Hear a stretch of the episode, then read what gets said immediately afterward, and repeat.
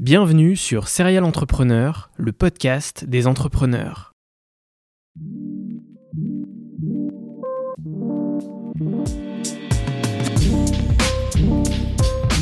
Je m'appelle François Allais et depuis 2017, je vais à la rencontre des entrepreneurs qui m'inspirent. PME, start-up, grandes entreprises, la mission de Serial Entrepreneur est de mettre en avant toute la diversité de l'entrepreneuriat francophone.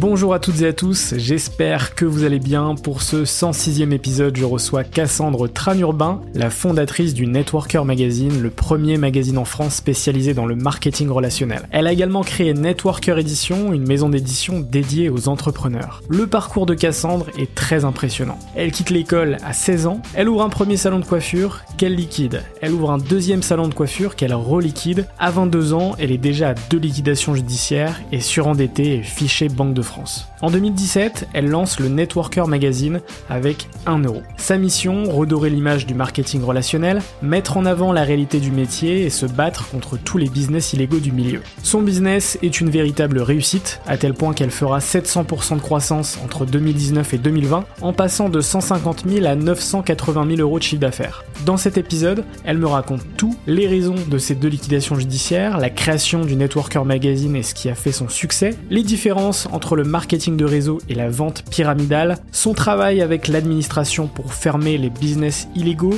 l'histoire de NKO 2022 et le jour où elle a privatisé Disneyland Paris, ou encore la création de Networker Edition, une maison d'édition pas comme les autres dédiée aux entrepreneurs. Cet épisode est passionnant, je suis convaincu qu'il vous plaira. Un grand merci à Cassandre pour son authenticité et pour s'être livré dans cet échange. Un grand merci aussi à l'hôtel Le Saint-Antoine à Rennes qui nous a pour ce podcast. Si vous souhaitez voir les coulisses de cette discussion, sachez qu'elle est également disponible intégralement en vidéo sur YouTube. N'oubliez pas, c'est très important, de vous abonner sur votre plateforme favorite, de mettre 5 étoiles sur Apple Podcast et Spotify et de partager l'épisode à votre réseau. Prenez soin de vous et on se retrouve dimanche prochain pour un nouvel épisode.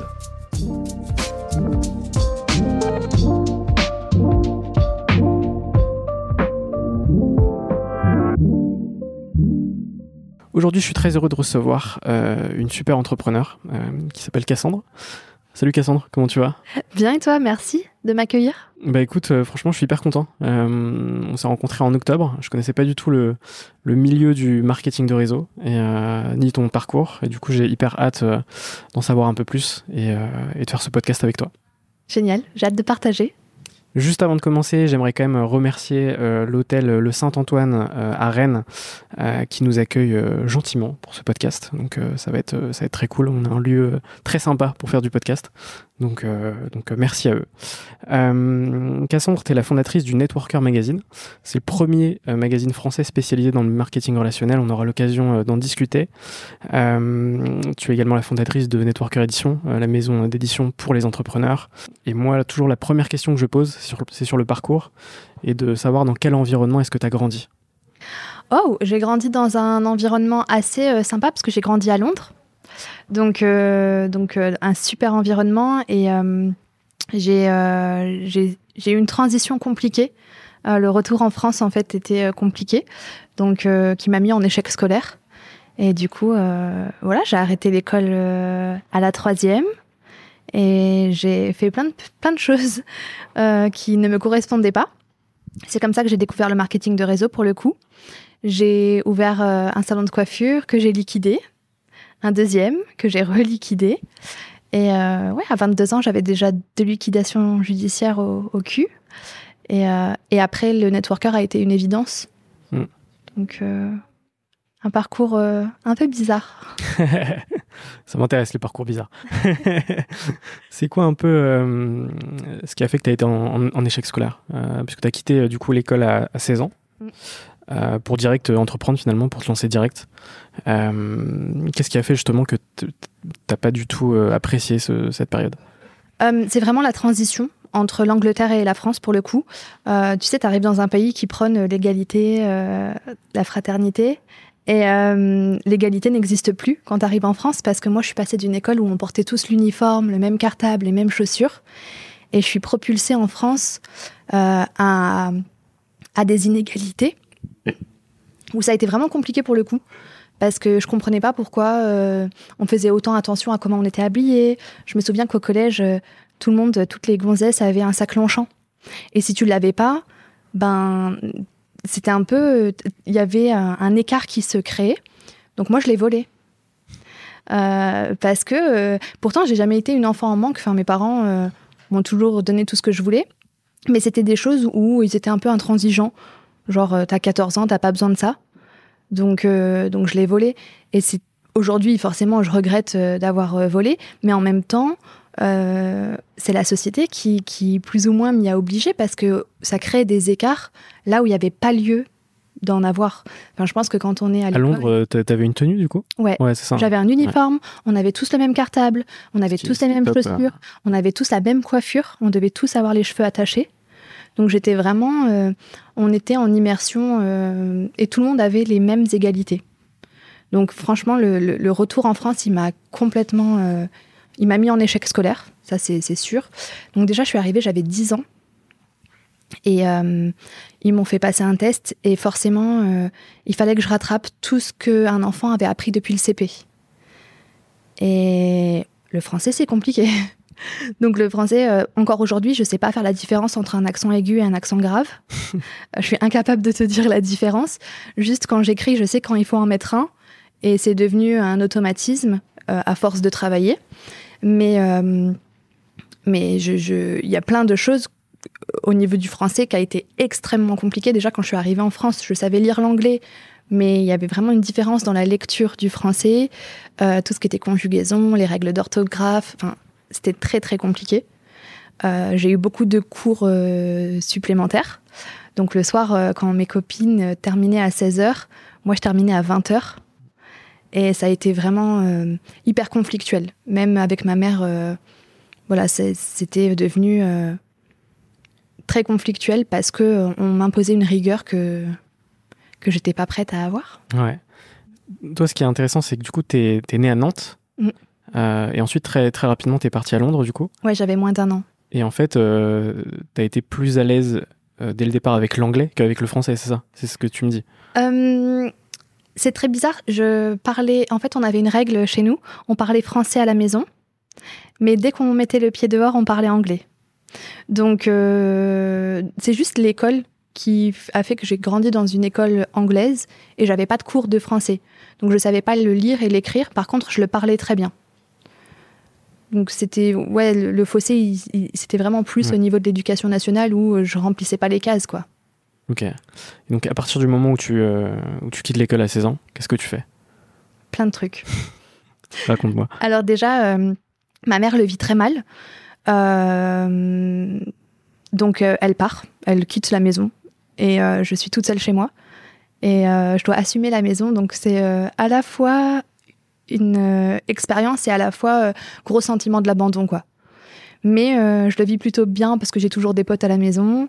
Euh, je fais un peu ce que je veux. Par contre, je dois me débrouiller pour manger. Donc, euh, rapidement, je prends un travail en restauration, mais je ne tiens que trois mois. En fait, au niveau du salariat, je vais jamais tenir plus de trois mois. C'est impossible. J'ai un problème avec la hiérarchie, j'ai un problème avec l'autorité. Et du coup, ça tient jamais plus de trois mois.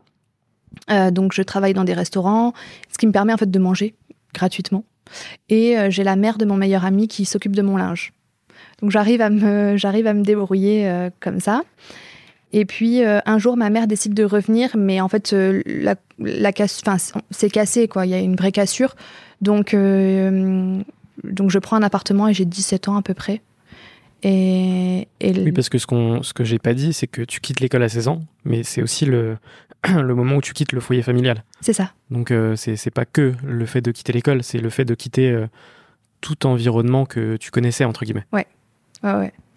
Et euh, du coup, j'ai cet appartement, j'ai 17 ans et je, je, cherche des moyens de gagner de l'argent. Donc, j'ai un petit peu euh, des, du travail euh, voilà, à droite à gauche. Je travaille un petit peu au McDo, un petit peu au Quick. ça dure jamais bien longtemps. J'organise des soirées. Et là, à chaque fois que j'organise une soirée, je gagne à peu près 6 000 euros, ce qui me permet de tenir plusieurs mois. Et en fait, j'en crée deux ou trois dans l'année pour, pour me faire un peu d'oseille, quoi. Ouais. Donc je pense que c'est euh, un de mes premiers pas dans l'entrepreneuriat. Et, et quand même, je décide de prendre une formation d'esthétique, mais je n'irai pas au bout. Parce qu'entre-temps, je tombe enceinte de Maëlle, donc j'ai 18 ans. Et en fait, l'esthétique me plaît pas du tout, mais, mais dans ma famille, je suis poussée à avoir un diplôme. En fait, on, on s'en fout de ce que je fais ou de ce que je ne fais pas. On veut surtout que j'ai un diplôme. Le côté très euh, français aussi. Ouais. Potentiellement. Ouais. la valeur du diplôme en France, on, potentiellement, euh, aujourd'hui, les diplômes ça vaut rien, enfin ou du moins pas grand chose. Mm. Mais par contre, pour les, les familles, etc., à l'ancienne, ben c'est quelque chose de très important quoi. C'est ça. Et puis j'avais euh, ma mère qui se raccrochait, elle avait été voir une voyante qui lui avait dit que un de ses enfants aurait le bac, sauf que mon frère et moi, on n'est pas du tout euh, dans cette ambiance là. et du coup, euh, elle se raccroche à ça et, et nous on se sent enfin moi je sais que de mon côté, je me suis sentie vraiment coupable. Mon frère, je sais pas trop, je pense que oui quand même parce qu'il mentait, il disait qu'il allait en cours et il y allait pas du tout. Donc je pense que on, on le faisait on lui faisait croire qu'on faisait des choses et en fait on, ne le faisait pas. Et on avait nos cousins. Alors on avait un cousin, moi j'avais un cousin qui était à Sciences Po, j'avais une cousine qui, qui vient de finir médecine, là, elle a fait 12 ans de médecine. Et forcément, tu te compares, tu te dis waouh, ils sont, euh, ils sont au top. Et c'est ce que tes parents attendaient de toi. Et toi, tu fais absolument pas ce qu'ils veulent. Donc tu fais tout l'inverse de euh, ce qu'ils attendaient de toi. Donc tu as une pression. Toujours le petit côté rebelle. Bah, j'ai toujours eu un côté euh, très indépendante et mm. très rebelle. Mais du coup, ouais, on avait vraiment une pression avec cette histoire de diplôme et c'était un peu compliqué quand même. Donc tu deviens aussi euh, maman euh, très tôt et, et, en même temps entrepreneur. Comment tu arrives à, à, relier les deux? Je sais pas. Franchement, je, je, sais que euh, donc en 2011, j'accouche de Maël au mois de mars et au mois de juillet, j'ouvre mon premier salon de coiffure. Donc Maël, il a à peine, à peine six mois. Et euh, c'est génial parce que j'ai une nounou qui est juste à côté du salon de coiffure. Euh, moi, je le vis hyper bien. Enfin, je suis contente d'avoir mon salon et tout. Alors, il faut savoir que pour ce salon, j'obtiens un crédit et par contre, il fallait un diplôme. Pour obtenir un crédit à taux zéro, il fallait que je justifie, donc je falsifie mon diplôme d'esthétique. Je fais croire que j'ai eu euh, mon CAP d'esthétique euh, et j'obtiens le crédit. Mais franchement, je pensais que ça n'allait jamais passer. Je me suis dit, ils vont se rendre compte que c'est un faux diplôme. je vais finir en prison, pas du tout. Euh, donc le crédit se débloque et, j'ouvre ce salon de coiffure. Et donc, bah, forcément, pour avoir un salon de coiffure, il fallait embaucher quelqu'un qui avait le, BP. Donc c'est ce qu'on fait, on embauche quelqu'un. Et euh, en fait, je n'ai absolument pas les compétences à 20 ans d'avoir un salon de coiffure et de gérer euh, tout ce qu'il y a à gérer. Ouais. Quand tu dis euh, gérer tout ce qu'il y a à gérer, c'est toutes les problématiques d'un commerce. Ouais, bah par exemple le stock. Tu vois, genre j'y connaissais rien et je savais pas combien de couleurs il fallait. Enfin, tu sais pas. je me souviens qu'à l'ouverture, le jour de l'ouverture, on n'a pas d'eau chaude donc on a un problème avec euh, le cumulus. Donc pas d'eau chaude. Donc c'est l'enfer sur Terre, mais parce qu'il faut bien rincer les cheveux des gens. Euh, donc ouais, tu, je me retrouve dans une situation où je me demande dans quoi je, me suis foutu. Quoi. Ouais. Et donc ça, on est en, 2011 On est en 2011. Euh, et, du coup, c'est tu vis ta première liquidation judiciaire? Ouais, en 2012. En 2012 Ouais, Comment, un an après comment est-ce que ça se passe et, pourquoi est-ce que ça se passe et comment est-ce que tu le ressens Grosse mauvaise gestion, clairement mauvaise gestion. Je savais pas où je mettais les pieds, je savais pas dans quoi je me foutais.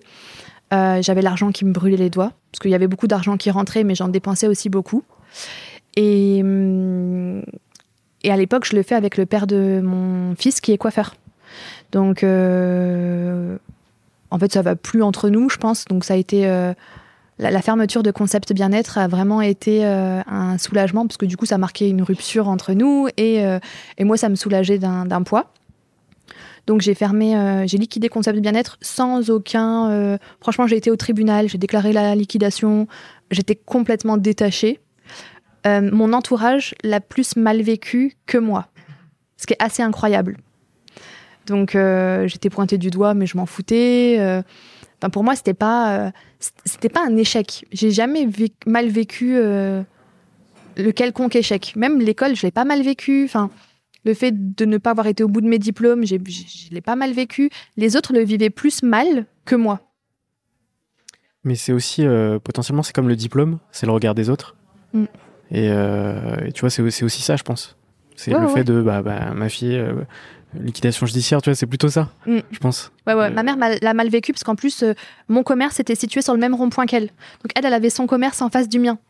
Donc non, nous, quand on a liquidé, tous ses clients lui parlaient que de ça. Mais moi, je m'en foutais. Tu vois, genre, j'avais 20 ans, j'avais essayé, quoi. Donc, euh, et elle, elle avait mal vécu. Et puis surtout, toi, quand tu, tu l'as fait, cette liquidation judiciaire, judiciaire c'est pour euh, mettre fin à, à, ce chapitre de ta vie, entre guillemets, tu vois. Oui, c'est ça. Et puis, on va pas se mentir, euh, la liquidation judiciaire, c'est une facilité. C'est-à-dire qu'il me restait des dettes, j'avais des créanciers, je ne voulais pas les payer. Et, et la liquidation judiciaire m'a permis, en fait, de, de juste stopper et, et c'est tout, c'était la fin. Ok. Ensuite, tu, tu... qu'est-ce que tu fais en fait? Ensuite, euh, je me pointe à Pôle emploi et forcément, j'ai pas de droit. Donc, ils me disent écoute, on, a une solution pour toi. On te propose l'école de la deuxième chance.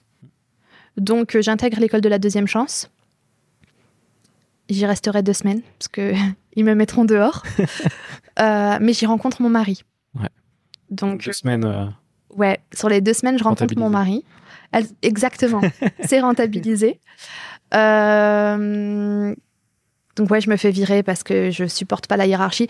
Et en fait, ça, ça s'explique. Tu sors de, un an où tu es le patron et tu dois retourner dans un système où euh, tu dois écouter les gens, tu dois faire ce qu'ils ont envie que toi tu fasses, enfin, ce qu'ils ont envie que tu fasses, mais toi, tu n'as pas envie de faire ce qu'ils te disent de faire. Euh, donc, j'étais pas prête à, à me retrouver avec avec ce genre de personnes. Enfin, mm. j'ai pas envie que ce soit mal interprété, mais j'étais pas prête à me retrouver avec des, ouais, ce niveau de personnes. Enfin, c'est un peu méchant ce que je suis en train de dire. Non, mais je comprends, je comprends. Tu vois, il y avait un décalage mm. entre eux, les jeunes de ma session qui cherchaient un boulot, qui avaient jamais travaillé, et moi qui m'étais toujours démerdée depuis que j'avais 17 ans. Donc il y avait vraiment un, un, gros décalage entre ces gens et moi, et je l'ai pas supporté.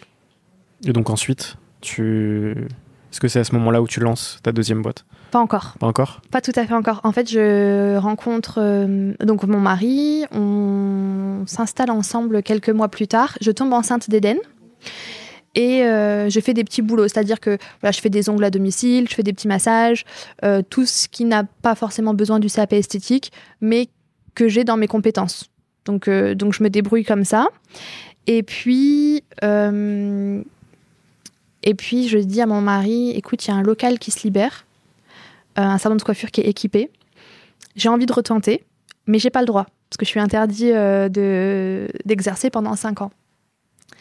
Et en fait, j'utilise son nom. Et là, euh, je me dis, je vais pas ouvrir un salon de coiffure, je vais en ouvrir deux. Vraiment, je fais n'importe quoi. J'aime les problèmes. Ouais, j'aime les problèmes, c'est ça. Vraiment, je fais n'importe quoi. J'ouvre ces deux salons de coiffure. Euh, à 20 km euh, d'intervalle.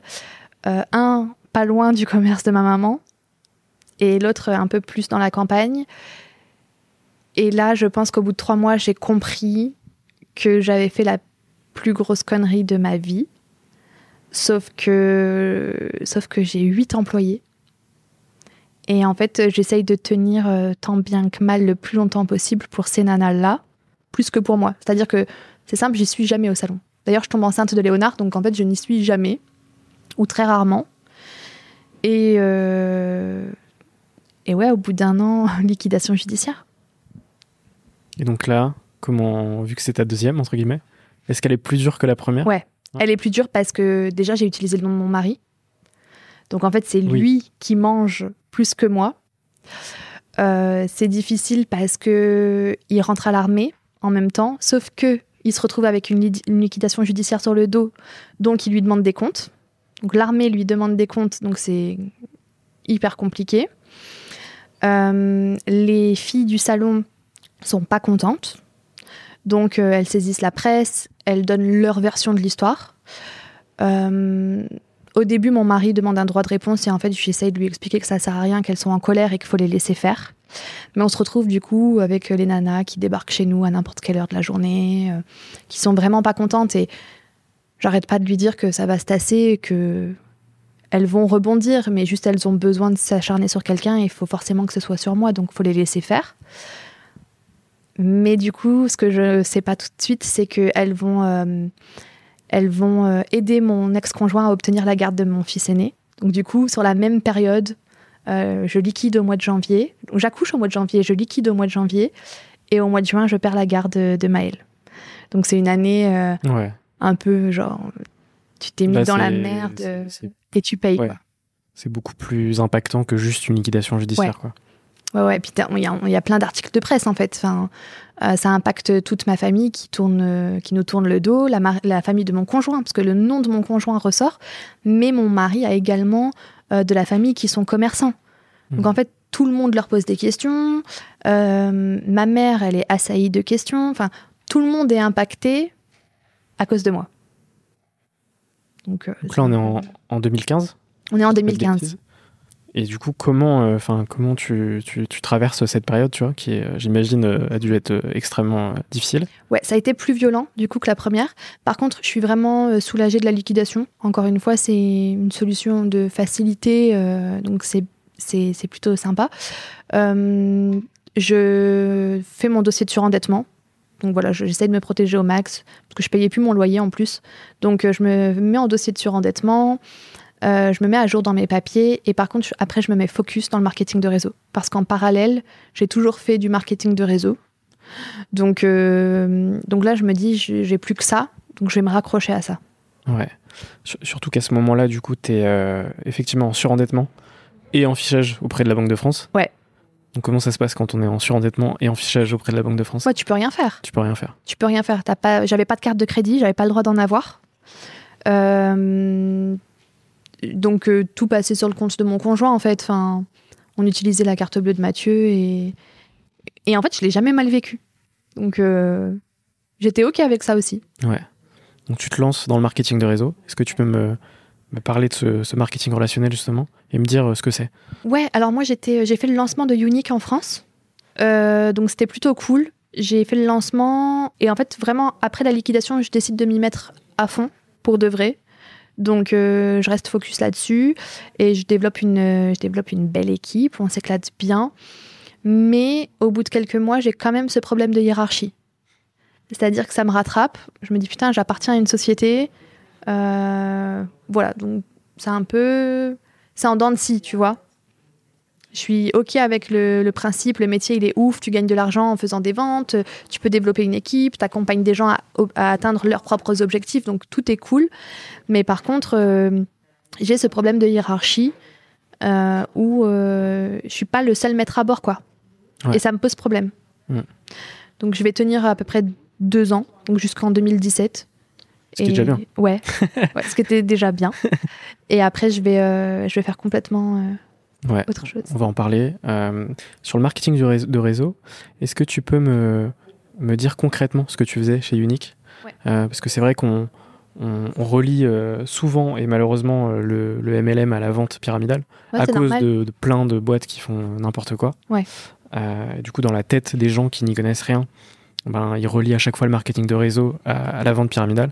Est-ce que tu peux me dire, tu vois, concrètement ce que tu faisais chez Unique et pourquoi est-ce que le, vrai marketing de réseau, ça n'a rien à voir avec la vente pyramidale? Ouais. Alors du coup, euh, moi, chez Unique, je faisais beaucoup d'ateliers à domicile. Donc j'allais chez mes clientes, je faisais des animations. Moi, j'étais beaucoup sur le terrain, euh, pas trop réseaux sociaux pour le coup. Je faisais euh, des lives tous les jours pour me maquiller en direct et après, je, je partais chez mes clientes. J'organisais des salons ça, aussi c'était cool parce que du coup j'organisais des salons avec d'autres VDI. C'était aussi une forme de business finalement, euh, donc c'était plutôt cool. Et, euh, et je développais mon équipe, mais euh, voilà, il y avait des formations d'équipe une fois par semaine, mais moi je les poussais vraiment à aller à la rencontre des gens parce que c'est la base du métier finalement, c'est d'acquérir de nouveaux clients. Et pour qu'un marketing de réseau soit légal, il y a trois règles simples.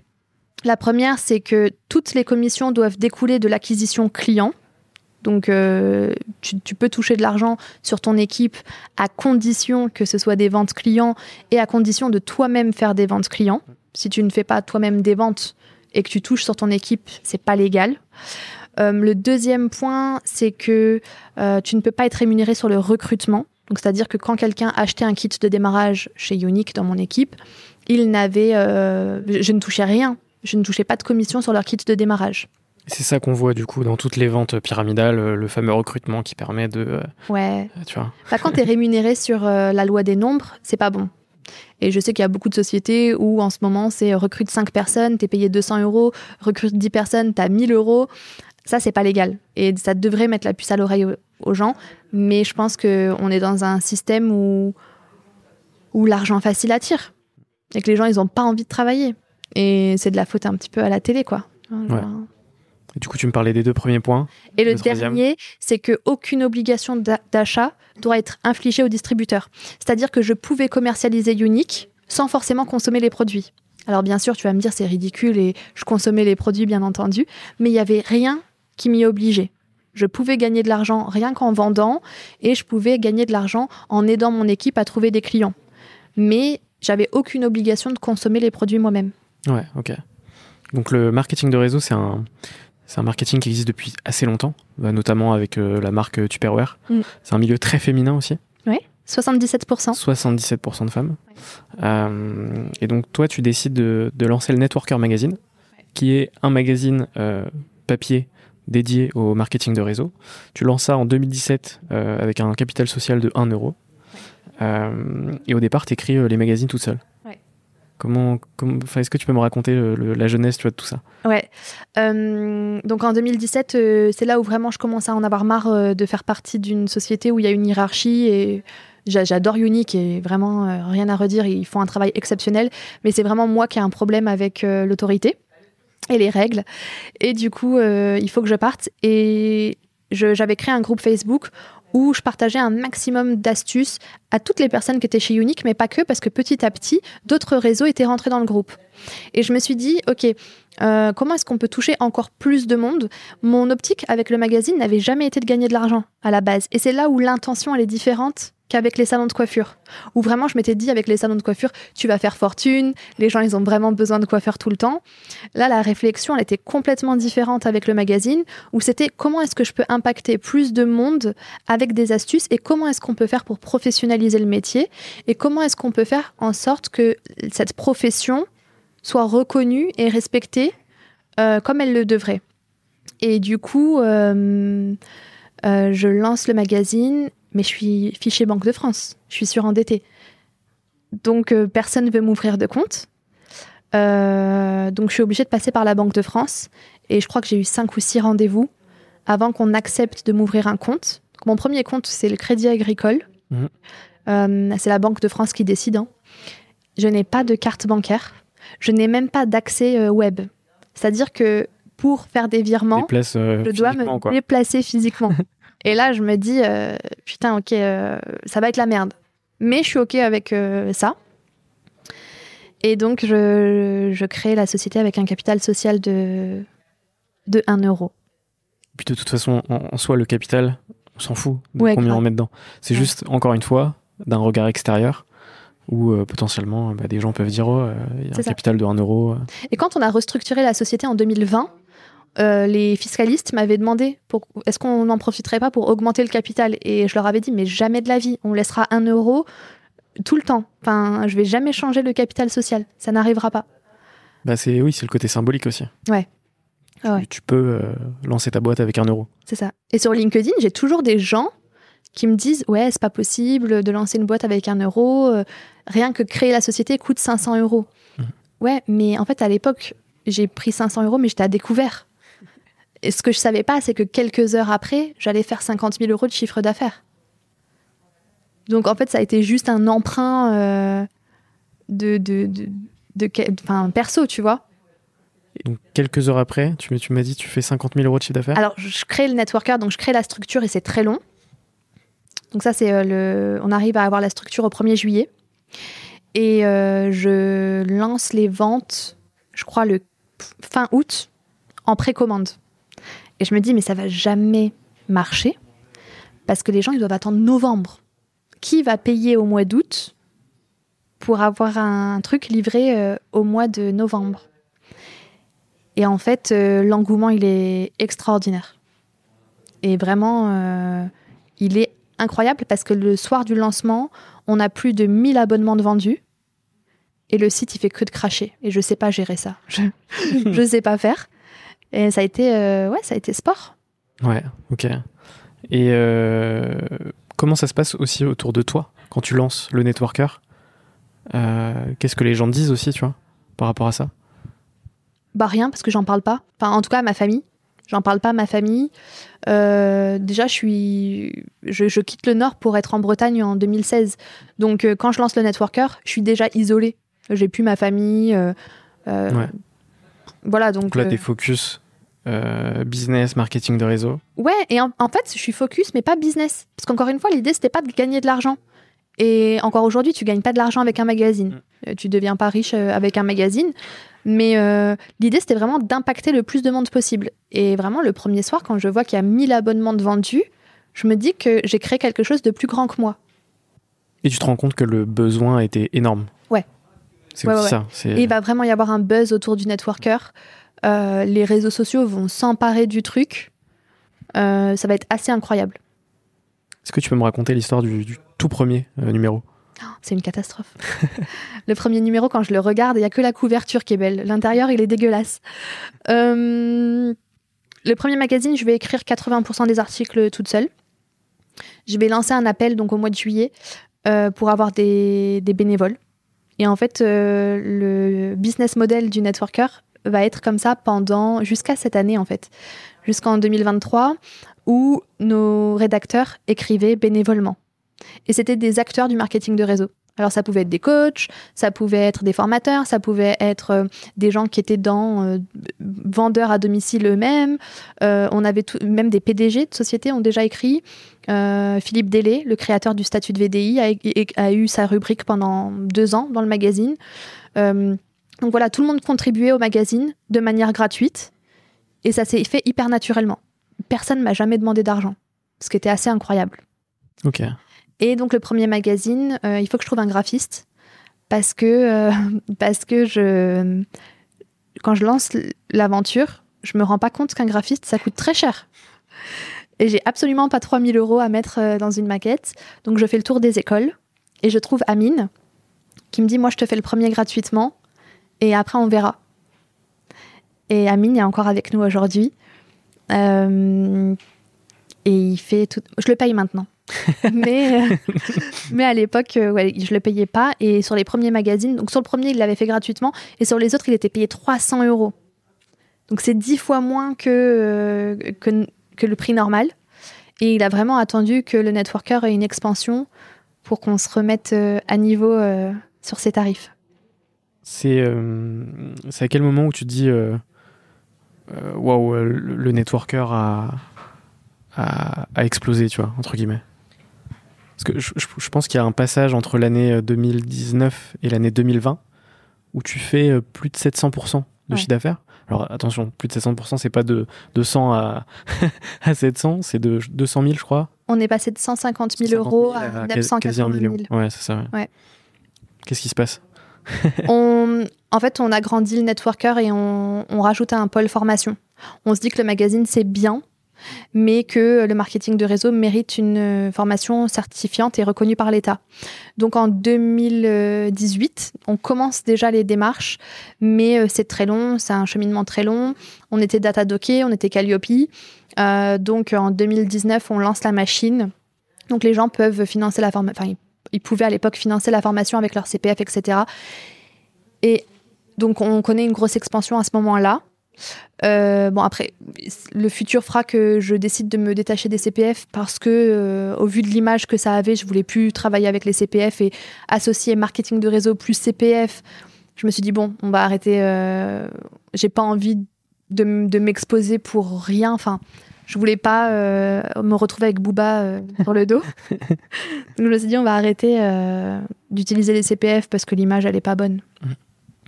Donc voilà. Mais on connaît une grosse expansion sur la partie. les gens, en fait, avaient un réel besoin d'être formés et accompagnés et de prouver que le, le métier était vraiment.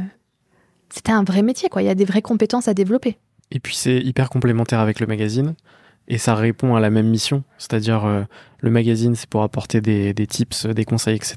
Puis la formation, bah, c'est évidemment pour former les gens à ce, ce métier. quoi. C'est ça, c'était vraiment la continuité logique. C'était une suite euh, évidente. Et toujours sans bullshit, avec du concret et Ouais, des mises en situation.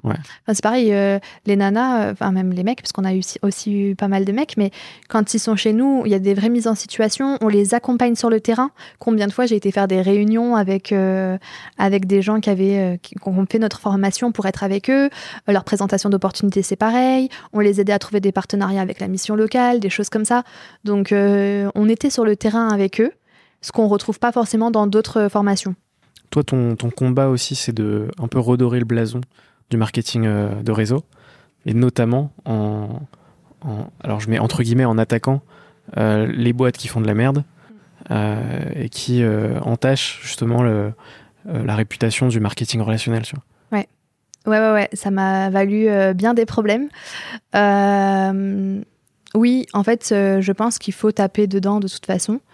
Euh, j'avais vraiment cette mission, en tout cas quand j'ai créé le networker, de, euh, de faire en sorte que le métier soit respecté, que les gens comprennent que c'est un vrai métier, etc.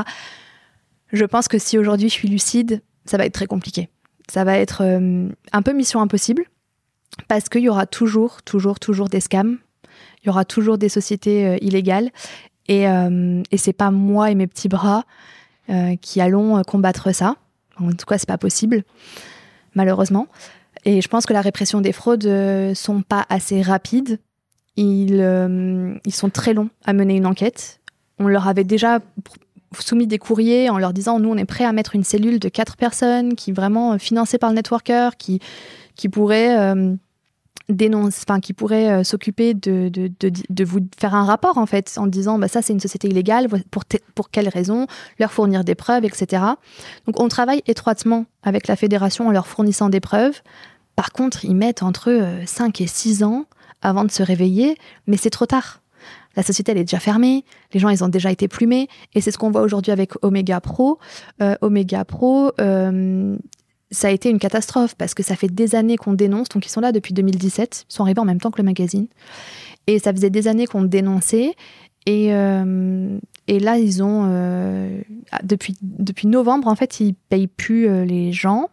Mais c'était un système d'investissement. Donc, tu investissais de l'argent, on, te promettait, on te promettait 300% de rendement. Donc, déjà, quand on te propose un rendement mmh. comme ça, enfin, je, me dis toujours que les gens, ils sont. il faut être con, quoi. Tu vois, genre, j'ai pas d'autre mot. Il mm. faut vraiment être con. Et, et ils ont vu. Euh, en fait, ils ont payé pendant longtemps. De, en 2017, 2018, 2019, 2020, ils ont payé tous ces gens. Donc, forcément, qu'il y avait ce fameux rendement de 300% qui existait. Mais à un moment donné, la pyramide, elle s'effondre. Et c'est ce qui s'est passé là au mois de novembre, donc ils ont arrêté de payer. Et nous, on avait mené une enquête et euh, on l'a publiée sur notre site, mais euh, ouais, il n'y avait rien de clean. Ils étaient que dans des paradis fiscaux. Euh, l'argent, il venait de, des mêmes brokers que OneCoin. Enfin, c'était catastrophique. Pour revenir au passage de 2019 à 2020, en 2020, il y a la pandémie, une petite pandémie mondiale qui arrive. Comment est-ce que, est que ça se passe pour le networker? Bah Pour nous, ça se passe très bien. Parce que du coup, les gens profitent de cette pandémie pour se former. Donc, c'est un euh, business qui est full. Euh, enfin, oui et non, parce que le marketing de réseau, c'est beaucoup en physique. Mais toi, ton business, il est quand même euh, majoritairement à distance C'est ça. Et en fait, il y a un autre truc, c'est que nous, en 2020, on commence à... les sociétés commencent à faire appel à nous. C'est-à-dire que les sociétés, ils commencent à dire, Cassandre, est-ce que tu peux former notre, nos équipes à switcher entre le terrain et Internet? Parce que du coup, euh, eux, par contre, euh, certaines sociétés ont vraiment été très impactées par euh, le Covid. Beaucoup ont su s'adapter. Donc, on mettait en place des formations, comment faire des ateliers virtuels. Donc, on a formé une dizaine de sociétés donc soit les PDG, soit carrément les équipes, où on leur donnait des formules pour créer des ateliers virtuels, donc soit par Zoom, soit sur Facebook. Euh, enfin, on leur donnait plein de possibilités différentes. Et du coup, euh, ils ont su faire la bascule en temps et en heure. Donc ça, on l'avait mis en place dès début janvier. En fait, avant même qu'on soit confiné, on commençait à dire attention, il va falloir switcher, mais il va falloir être malin. Donc le networker se développe bien. Mm. Et en 2022, euh, tu crées un event qui s'appelle NKO, première édition, et tu réalises euh, pas mal de rêves de gosse. ouais, grave. tu peux me parler de la, vraiment du, tout début de cette idée d'événement euh, NKO à, la, justement la réalisation de cette première édition? Ouais, on est au mois de mars 2020, donc on est confiné. Et une américaine, une, coach américaine en marketing de réseau proposait des Zooms gratuitement dans les équipes. Donc je la contacte et je lui dis écoute, j'ai une formation certifiante en France. on a plus de 250 élèves actuellement. Je pense que ton intervention peut avoir de l'impact. Elle fait son intervention, je fais la traduction. Euh, c'est plutôt cool, tout le monde est content, ça redynamise un petit peu, etc. Et à la fin du Zoom, on n'est que toutes les deux. Et je lui dis, mais ça te coûte combien euh, Enfin, ça coûte combien de te faire venir avec ton mari? Elle me sort un prix, euh, donc un demi-million. Et en fait, je lui dis, ok, je signe. Je n'ai pas l'argent, je ne sais pas comment je vais faire, mais je lui dis, ok, je signe. Donc on signe ça sans savoir quand, où, comment. Mais en tout cas, je le signe. Donc, euh, donc euh, c'est lancé en fait. La machine est lancée. Et peut-être euh, dix jours après, en pleine nuit, j'appelle Inès et il doit être une heure et demie du matin et je lui dis je veux le faire à Disneyland. Nulle part ailleurs. Ça sera Disney, je sais pas comment, je sais pas ce qu'on va faire, mais ça sera Disney. Et en fait, on est toujours confinés. Donc j'appelle Disneyland Paris, j'arrive à avoir un, commercial et je lui dis je veux faire un événement, il me fait un devis, donc 48 heures après, j'ai un devis. Et en fait, je le rappelle en disant je, signe que si j'ai moins 50% et je paye cash. Et comme ils sont dans la merde et qu'ils savent pas combien de temps on va être confiné, bah Disney accepte. Donc. Euh, poker qui fonctionne. C'est un magnifique coup de poker. Ouais. Ok. Donc on a Disneyland. Première, euh, première étape, check. Bah, j'ai deux étapes. Hein. J'ai un intervenant, enfin j'ai deux intervenants américains qui viennent. J'ai une salle que je rêvais d'avoir. Euh, parce qu'au-delà de la salle, on fait privatiser Walt Disney Studios. Autrement, c'est pas marrant. Ce que peu de personnes ont réalisé, je pense. Ouais. c'était ouf d'avoir notre logo sur Walt Disney Studios. C'était vraiment un accomplissement. Mes enfants étaient là. Donc, euh, c'était waouh, tu vois. Genre, euh, maman, elle a fait ça, quoi. Bah ouais, c'est clair. Donc, c'était vraiment cool. Et puis après, on fait venir, euh, on fait venir David Laroche, avec qui j'avais déjà travaillé dans le passé sur des interviews. Il avait fait la couverture d'un de nos magazines. Donc David vient à l'événement. On fait venir d'autres intervenants vraiment spécialisés dans le marketing de réseau. Et, et c'est lancé en fait. Et donc tu réussis à payer l'intervenante américaine Ouais. Comment est-ce que ça se passe du coup même sur le business model de l'event? On me prévient que je vais être à perte. En fait, on m'avait dit euh, Cassandre, sur un premier événement, tu vas perdre beaucoup d'argent. Sur le deuxième, tu seras à flot. Et à partir du troisième, tu gagneras de l'argent. Et en fait, avec cette idée en tête, je me suis dit, on s'en fout, on fait un truc de ouf. On sait qu'on va perdre de l'argent. Mais on y va. On se pose pas de questions. Et on fait. Et c'est ce qu'on a fait, en fait. Euh, j'ai perdu 400 000 euros sur cet événement-là. Mais ça valait le coup. Ouais. Ouais. Entre-temps, euh, on n'en a pas parlé, mais tu montes aussi le Networker Edition. Enfin, Networker Edition, tout Networker Edition. Euh, qui est une maison d'édition pour entrepreneurs. Mm. Euh, donc on est toujours dans, dans le papier. Euh, pourquoi est-ce que tu décides justement de, de lancer cette maison d'édition? C'est quoi les problèmes un peu que tu, tu perçois sur les maisons d'édition traditionnelles? Ah, tu me jettes, tu me jettes dans la gueule du loup comme ça.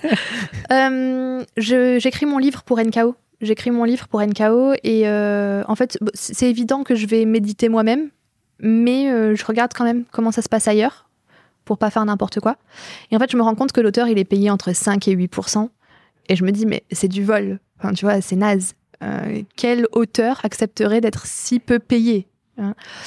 Et donc, euh, j'essaye de comprendre où part l'argent, comment part l'argent, comment il est réparti. En fait, la plupart de l'argent part chez les distributeurs et bah, chez les géants comme la Fnac ou Cultura qui prennent 40% du livre ce qui est exorbitant. Et en fait, je regarde aussi euh, au niveau de l'entrepreneur, c'est vraiment la niche qui m'intéresse pour le coup, euh, l'entrepreneur, comment il consomme les livres. Et en fait, je regarde autour de moi et la plupart des entrepreneurs, ils commandent leurs livres sur Amazon en fait. Donc, euh, quand bien même je me promène à la FNAC, si je veux un livre, je vais le prendre en photo. Et en fait, je vais rentrer chez moi, je vais réfléchir un peu, et peut-être que quelques jours après, je vais retomber sur la photo et je vais le commander sur Amazon. Mais il n'y a jamais l'achat à proprement parler à la FNAC euh, ou à Cultura. Et du coup, euh, je décide de créer un, modèle économique où on est diffusé, euh, où on est vendu que sur Amazon, mais qui permet à l'auteur d'être rémunéré 25%. Et ce qui est plutôt pas mal. Donc tout le monde, tout le monde est gagnant. Et voilà, je, juste, on contourne un peu le système. Mais j'aimerais bien qu'un jour peut-être, la FNAC ou Cultura s'alignent et prennent peut-être 25%, ce qui serait plus cohérent. Et dans ces cas-là, les livres pourraient être diffusés plus largement. Mais je pense qu'ils sont dans un truc vraiment ancré depuis la nuit des temps et ça va être compliqué de combattre, de combattre euh, les mm. distributeurs. Carrément. Euh, et, du coup, sur cette maison d'édition, tu signes des, quand même de très grands noms mm. euh, du marketing du réseau, pas qu'en France, à l'international. Comment ça se passe, ces, ces, premières signatures? Alors, pour la partie marketing de réseau, c'est très simple, parce que je suis, sans le vouloir, la figure du marketing de réseau français. Donc, en fait, le contact est très simple. Donc Fraser Brooks, par exemple, ça a été hyper simple. Non, Fraser Brooks, ça n'a pas été simple. Euh, Fraser Brooks, ça a été un an de négociation avant qu'il nous fasse confiance. Mais une fois que ça a été fait, c'était très simple. Donc le livre était traduit, euh, tous les six mois, il reçoit son cachet, euh, c'est parfait. Rob Sperry, ça s'est fait en une semaine. Jordan Adler, ça a été deux semaines de négociation, mais ça a été très rapide. Donc c'est assez euh, fluide. Et ce qu'on aime, c'est que quand on reçoit le manuscrit, nous, on a à peu près une semaine de traduction, une semaine de correction, une semaine de graphisme, une semaine d'impression. Donc en un mois, c'est sorti. Mais par contre, pour 2000, là, cette année, on a vraiment pris un virage où on va chercher des entrepreneurs français. Et par contre, là, l'écriture, elle est plus longue parce que l'entrepreneur français, il n'a pas forcément le temps d'écrire son livre. Donc on passe par une prête-plume qui va écrire à sa place, qui va euh, mettre les formes. Euh, et, donc le travail est un peu plus conséquent. Ok. donc aujourd'hui, euh, l'objectif du Networker Edition, c'est de continuer à grandir. Euh, je crois qu'il y a une trentaine de livres prévus pour cette année. Pour cette année, ouais. Donc assez solide. Et de se détacher du marketing de réseau pour le coup. Je pense que Networker Edition, c'est, ça nous permet à nous de, de sortir de l'aspect marketing de réseau qui est parfois étouffant. C'est quand même un métier qui est controversé. Donc j'aime respirer avec Networker Edition et d'aller toucher un maximum d'entrepreneurs qui méritent de raconter mm. leur, histoire, mais qui méritent aussi de gagner de l'argent sur leurs livres. Ouais, ouais clairement, c'est une, maison d'édition pour entrepreneurs, toutes euh, catégories euh, confondues. Ouais, on, a, euh, on a des sportifs, on a des coachs, on a des, des, femmes entrepreneurs dans le bien-être ou dans le développement perso. On a vraiment des profils complètement différents et c'est aussi ça qui, qui m'anime parce que, parce que les profils sont complètement différents. Comment est-ce que vous les ciblez? C'est euh, en fonction du parcours euh, plus. Euh, pour l'instant, on prend que des gens qui nous inspirent. Donc, pour l'instant, on, on, peut se permettre d'être un peu genre. De, trier un peu, d'aller chercher les gens qui nous inspirent. Mais je pense que sur du long terme, si on veut faire que la maison d'édition vive, voilà, on, devra sûrement s'élargir et, et, aller chercher des choses qu'on ne maîtrise pas ou qu'on ne connaît pas. Ouais. Il y a des professions que, que je maîtrise pas du tout, mais avec qui euh, je vais devoir me confronter. Mm. C'est clair. Mm. Est-ce que tu peux me donner un peu quelques chiffres aujourd'hui sur le, networker? Sur euh, network, le networker, euh, l'an dernier, on a fait 1 400 000. Donc on est sur une croissance d'à peu près 40%. Parce que donc 2020, on a fait 980 000. La frustration de ne pas faire le million, tu sais. Ouais, tu m'étonnes. L'année suivante, 1 million 40, je crois. 1 million 40 000. Et donc l'an dernier, 1 400 000. Donc j'étais vraiment frustrée de ne pas faire 1 million et demi. Mais euh, ça s'est joué à pas grand-chose. et puis, euh, je pense cette année, avec le networker, j'aimerais bien 2 millions. Et avec la maison d'édition, ça va paraître prétentieux, mais j'aimerais bien 10 millions. Euh, peut-être pas cette année, mais l'année prochaine, 2024. Je pense que 2024, c'est vraiment faisable. Cette année, je pense qu'on sera peut-être plus sur du 4 millions avec la maison d'édition si je suis réaliste. Peut-être qu'on a euh, des, auteurs qui vont nous rejoindre et qui vont du coup faire la bascule. Mais en tout cas, je pense que 2024, on sera capable de faire 10 millions. Ouais. Et euh, outre tes, objectifs financiers, ton... est-ce qu'il n'y a pas aussi un objectif justement de d'élargir ton spectre et d'être plus sur une partie entrepreneuriat euh, global, on va dire? Si, si, j'ai hein hyper envie. Ouais, ouais, ouais. Parce que moi, je pense que voilà, le marketing de réseau évolue pas comme je le voudrais. Et à un moment donné, ben, j'ai envie aussi de, de, moi évoluer. Donc, tu sais, il faut que, il faut que ça soit, ben, il faut que ça te, faut que ça propulse dans les deux sens. Mm. Donc, quand tu sens que tu stagnes à un endroit, euh, forcément, le monde de l'entrepreneur me, me, passionne et j'ai des échanges incroyables avec de nombreux entrepreneurs. Et du coup, c'est vrai que ça ouvre des portes. Bah, ça. Et ça ouvre euh, le champ des possibles. C'est pour ça aussi, je pense que je mets un peu mon focus sur la maison d'édition en ce moment. Ouais, ok, trop cool. Euh, on va pouvoir passer à la partie bilan hmm de ton aventure. Ouais. et de me dire quel a été le moment le plus difficile de, de ton aventure entrepreneuriale C'est une question difficile parce que j'ai pas l'impression d'avoir vécu des moments compliqués. Ouais. Je, encore une fois, je vis pas l'échec comme les autres. Ouais, où, justement était cette difficulté, tu vois Où, est-ce que tu places ce niveau de difficulté? Est-ce qu'à chaque fois tu te dis, bon, ah, moi, je me dis toujours qu'il y, a toujours des solutions. Enfin, tu vois, je vois pas la difficulté. Euh, j'accueille la difficulté. En fait, j'ai pas peur de, fermer. Je pense que c'est ça aussi, c'est que j'ai pas peur. Euh, si demain le networker ça va pas, j'ai pas peur de tout, de tout envoyer balader et de liquider. Mm. J'ai pas cette difficulté de me dire, alors ça serait dommage, mais euh, mais j'ai pas peur. Tu vois, je suis capable de refaire quelque chose d'autre. Donc j'ai pas la je vis pas la difficulté euh, ouais mais ça me, ça me va comme réponse. Ouais franchement je suis désolée. Non mais sois pas désolé je comprends totalement. Euh, et, je pense au vu de ton parcours aussi c'est ça me paraît euh, cohérent et normal aussi ce que tu me dis tu vois. Mm. ton level de difficulté il doit être il doit être extrêmement élevé. Après, je sais que j'ai eu une période. Hein, euh, c'est d'ailleurs la période où j'ai pris Roger Ormière en, tant que coach parce que euh, je voulais fermer. En fait, c'était prévu que je fasse NKO et qu'à la fin d'NKO, on annonce la fermeture du networker. Donc ça devait marquer. C'était l'événement qui marquait la fin. Je m'étais dit, ça va être une putain de fiesta et c'est très bien pour euh, fermer. Et en fait, c'était juste parce que j'étais fatiguée. Genre, j'arrivais pas à déléguer, je savais pas bien recruter j'avais ouais ça ça a été des difficultés. De pas savoir de pas savoir euh, déléguer recruter. Et Roger il, il, a été là pour ça. Et il m'a coaché. Et en fait je pense que c'est aussi grâce à lui qu'on a dépassé euh, le million 400 000 mm. parce que euh, parce que j'ai su déléguer et il a su me faire déléguer les bonnes choses au bon moment et au, au bon endroit. Ouais, c'est aussi grâce à Roger qu'on s'est rencontrés. Et, ouais. et, et, Roger, en fait, il est venu de, sur Serial en mai 2022 c'est comme ça qu'on s'est rencontrés et que ensuite euh, ça a créé pas mal de, super connexions. Euh, et, c'est vrai que lui, euh, alors je n'utiliserai pas le mot coach puisqu'il il aime pas ce mot, mais on va dire qu'il accompagne des, des tops entrepreneurs sur pas mal de sujets, pas que business. Et, et c'est vraiment, vraiment top ce qu'il fait. Quoi. La deuxième question sur la partie bilan, c'est de quoi es-tu la plus fière aujourd'hui? Ah bah forcément de mon équipe, hmm. parce que j'ai vraiment une super équipe pour le coup et de, de, de, là où on a porté le networker avec seulement un euro. Enfin, je veux dire, euh, quand je regarde, quand je prends du, de la hauteur, je me dis, euh, on a démarré avec un euro, personne n'y croyait, mon mari n'y croyait pas. Euh, Aujourd'hui, il travaille pour moi. Comme ça, comme ça. C'est carré. J'ai gagné. Et euh, non, personne n'y croyait. Enfin, tout le monde était sceptique. Et, et je pense qu'aujourd'hui, ben, on est ancré. en tout cas, dans le monde du marketing de réseau, on est ancré. Et je pense que je vais réussir à créer la même chose au niveau de la maison d'édition. Les banques, elles sont comment avec toi maintenant? Elles me déroulent le tapis rouge. non, c'est vrai, j'ai de la chance. J'ai euh, après le Crédit Agricole, donc je les ai quittés mm. pour une banque qui était prête à me donner une carte bancaire. Donc c'était le Crédit Mutuel. Euh, sauf que le Crédit Mutuel, quand j'ai voulu acheter ma maison, ils m'ont fermé les portes et, en fait, ils m'avaient fait trois refus sur trois maisons. Et ma maison, je la visite euh, pendant le premier confinement, ce qui est assez incroyable. L'histoire est dingue. Les propriétaires sont pris euh, couteau sous la gorge. Je visite la maison et je me rends compte que c'est la maison que je dessinais quand j'étais petite.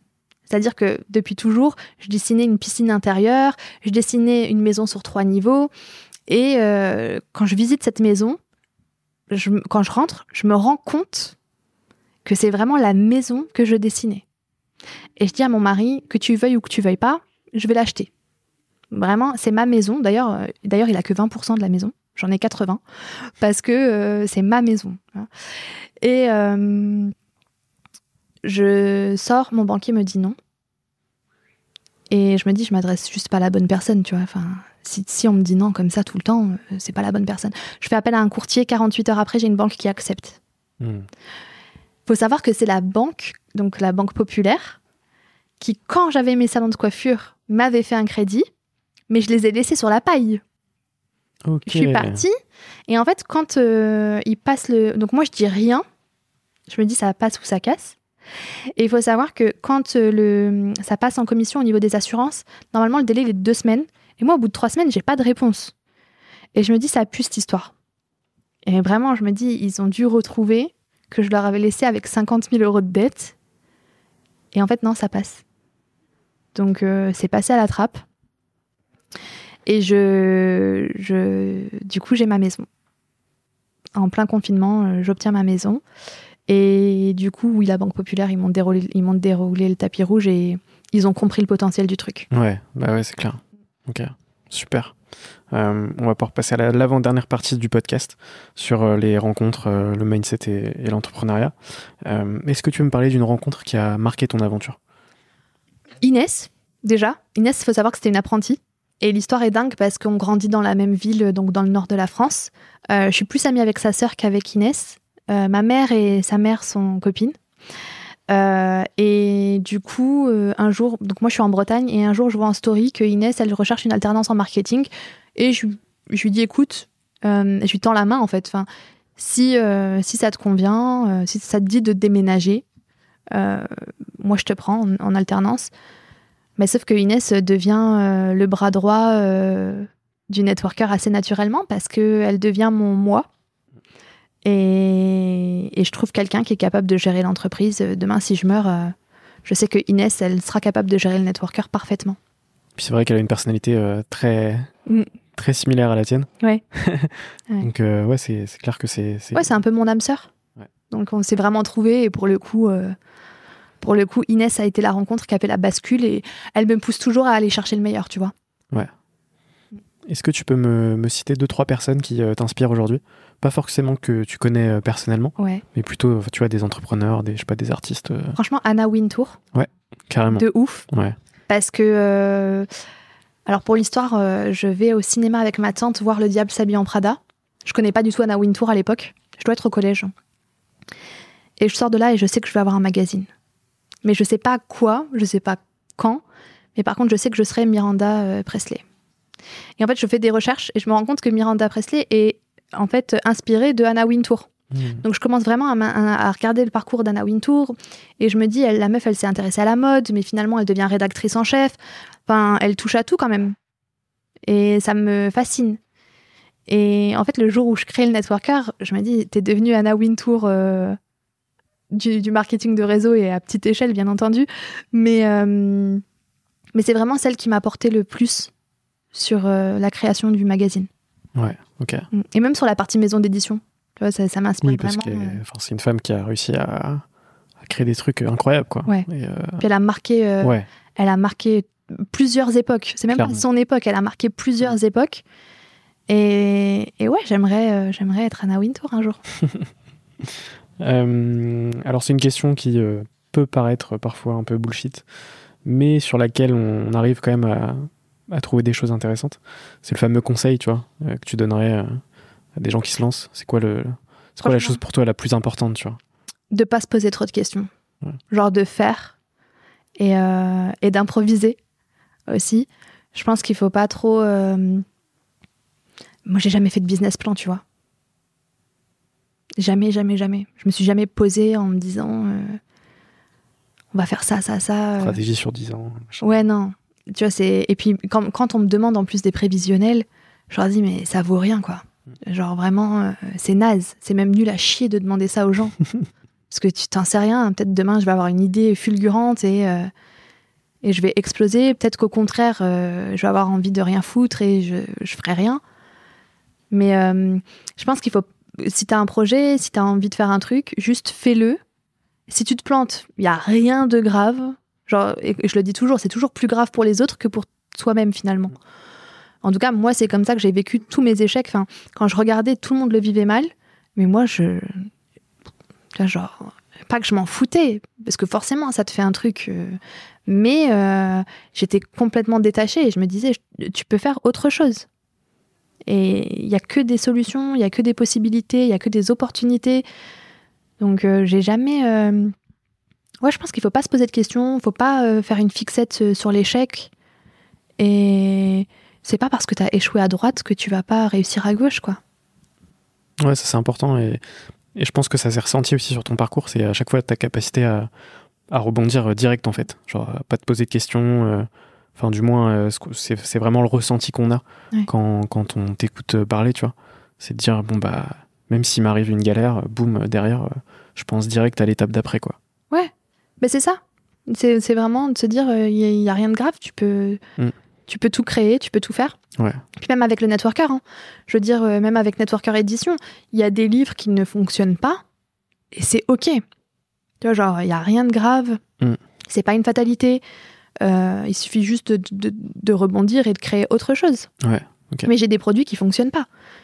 C'est pas grave. Enfin, Ça fait partie du jeu aussi. hein. Ouais, ça fait partie du jeu et en fait, ça aussi, c'est c'est ce qui te permet d'aller chercher le pourcent de plus et de te rendre meilleur parce que du coup, tu te dis, ok, peut-être qu'on a merdé au niveau de la com, peut-être que euh, c'est le format du livre qui est pas bon, peut-être que euh, qu'est-ce qui aurait pu être mieux et du coup, tu t'améliores pour les prochains. Mm. Je veux dire, on a, on a un livre euh, où effectivement, on l'a sorti trop rapidement, donc c'est moi qui ai mis la pression à mes équipes et euh, on a relevé une dizaine de fautes d'orthographe. C'est problématique. Mm. C'est vraiment genre, euh, c'est tout ce qu'on ne veut pas pour notre maison d'édition. Et en fait, je sais pertinemment que un, c'était de ma faute. Et du coup, ça m'a permis de revoir le processus de correction. Et maintenant, chaque livre passe entre trois mains différents. Donc, on a trois correctrices qui corrigent le même manuscrit parce que on, on- on ne veut surtout pas euh, revivre euh, la même chose. Mm. Donc après, c'est tout. On l'a sorti de stock, on remplace, on perd de l'argent, mais euh, mais ça permet d'en fait ouais de s'adapter. Et je pense que vraiment évoluer, c'est savoir s'adapter. Je je pense que c'est hyper important. Euh, on passe à la dernière partie du podcast avec euh, quelques petites questions rapides. À chaque fois, évidemment, tu as, le t'as le temps d'y répondre. Euh, la première, c'est qu'est-ce que tu fais pour aller mieux? Je pars en vacances. Euh, C'est quoi ton plus grand rêve? Et mon plus grand rêve en ce moment, ce serait d'avoir des putains de bureaux de ouf où on aurait vraiment Networker Édition euh, en grand dessus. Il y en a des pas mal à Rennes, mais j'ai pas encore le budget. Ok. C'est quoi ta plus grande peur? J'en ai pas. Franchement, j'ai c'est de mourir, Ouais. mais euh, mais non, j'ai pas de peur. Est-ce que tu as un livre à me conseiller? J'en ai un qui sort bientôt. Ouais. Euh, je sais pas si j'ai le droit de le dire. Si, ça va être, ça va s'appeler euh, Le succès est une, est une anomalie Nice. de Roger Ormière. Évidemment. évidemment. et je pense que j'avais eu un conseil une fois où quelqu'un m'avait dit euh, Cassandre, euh, si t'as pas les moyens de te payer un coach, tu choisis un livre et tu relis le même livre toute l'année. À chaque fois que tu vas le lire, tu vas l'interpréter différemment et tu vas trouver des conseils que tu vas mettre en application. Et si tu lis le même livre pendant un an, euh, tu vas mettre en pratique et ça va être ancré en toi. Et je pense vraiment que Roger, avec son livre, il a réussi, en tout cas de ce que moi j'ai vu, il a réussi à faire ça. C'est-à-dire que tu peux lire le même li- ce livre-là pendant un an, tu vas avoir tellement de clés que tu ne peux que réussir. C'est un bon teasing. Est-ce que tu as un film ou une série à me conseiller? Le diable s'habille en Prada. Euh, C'est quoi ta musique du moment? J'écoute que des musiques de bagarre. Euh, Musique vénère. ouais, que des musiques vénères. Non, en ce moment, j'écoute euh, beaucoup Nino. Ok. Si tu pouvais racheter n'importe quelle boîte sans limite financière, ce serait laquelle? Amazon. Et je baisserai les, les commissions qui se prennent. Est-ce qu'il y a une question que tu aurais aimé que je te pose mais que je ne t'ai pas posée? Non, c'était parfait. Est-ce que tu as des entrepreneurs à me conseiller pour de futurs épisodes? Yanis Sport. Ouais. Ah ouais, mais tu vas attendre un petit peu. hein. J'en Euh, ai déjà parlé avec Inès. Ouais, Yanis, euh, Elina Rose. Elina Rose, euh, franchement, euh, incroyable. Et euh, je dirais Scarly. Scarly parce que cette fille, cette jeune fille, elle doit avoir 24 ans, je pense. elle est née avec un handicap. Ils ont quand même greffé des orteils pour qu'elle ait des doigts. Elle a été harcelée à l'école. Elle a été maltraitée même dans son niveau, dans son, dans son business. Les concurrents euh, s'en sont pris à elle. Et euh, elle est incroyable. Elle, a, elle est vraiment. euh, elle a un très bon mindset, même si on sait que c'est difficile. Elle est euh, incroyable et elle est très douce et elle mérite d'être connue. Ok, bah écoute, je, je note euh, les recos. Et euh, ma dernière question, c'est quoi pour toi un entrepreneur? C'est quelqu'un qui se met pas de limites et qui euh, qui respecte pas toujours les règles et qui euh, qui va chercher euh, qui, qui va chercher le plus loin possible pour atteindre ses objectifs. Même s'il les atteint pas tous, en tout cas, il fait tout pour. Je te reconnais bien dans ces définitions. Mm. Écoute, merci beaucoup Cassandre, c'était hyper cool. J'espère que ça t'a plu. Et toi qui nous as regardé, voire même écouté, j'espère que ça t'a plu aussi. On mettra évidemment tous les liens en description, que ce soit le Networker Magazine ou encore Networker Edition. Et, encore aussi un grand merci à l'hôtel Le Saint-Antoine à Rennes pour l'accueil. Et, et, voilà, j'ai plus grand chose à dire à part à bientôt sur Serial Entrepreneur. Salut Cassandre. Salut. Merci d'avoir écouté cet épisode, j'espère qu'il vous a plu. Si vous aimez Serial Entrepreneur et que vous souhaitez nous soutenir, c'est très simple. Vous pouvez vous abonner sur votre plateforme favorite, mettre 5 étoiles sur Apple Podcast et Spotify et partager l'épisode à votre réseau. On se retrouve dimanche prochain pour un nouvel épisode.